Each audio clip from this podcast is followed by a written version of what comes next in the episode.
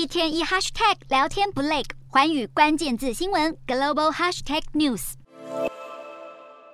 欧元区的经济衰退恐惧节节升高。根据欧盟官方统计，在能源价格狂涨下，欧元区的第三季经济成长减缓到百分之零点二，而且十月的通膨率攀升到破纪录的百分之十点七，远远高于分析预估。这更是欧元区成立后最高的月通膨率数字。眼看经济成长要逐渐失去动力，欧洲央行也面临大幅升息的压力。欧央已经在上周决议再度升息三码，还确认接下来几个月要继续升息。在德国这个欧洲经济火车头的带领下，欧元区第三季经济成长数字虽然略高于预期，但欧央已经警告经济衰退的风险在步步逼近。甚至有不少市场分析相信，欧元区衰退是已成定局。另一方面，美国贸易代表和欧盟贸易部长们三十一号在布拉格举行了非正式会议。彭博社报道，欧盟部分成员国一直在提防美方不断试图把欧盟拉向反中国这边，甚至还传出美国对欧盟盟友提议能用制裁俄罗斯出口的经验来如法炮制针对中国。美方已经否认了彭博的消息，表示没有考虑把对俄管制扩及中国，也没有向欧盟提过这项议题。而欧盟跟美国高层预定在十二月五号会面，进行贸易技术委员会的第三次会议，商讨一系列经济计划的共识。相关议题会不会搬上台面，也受到关切。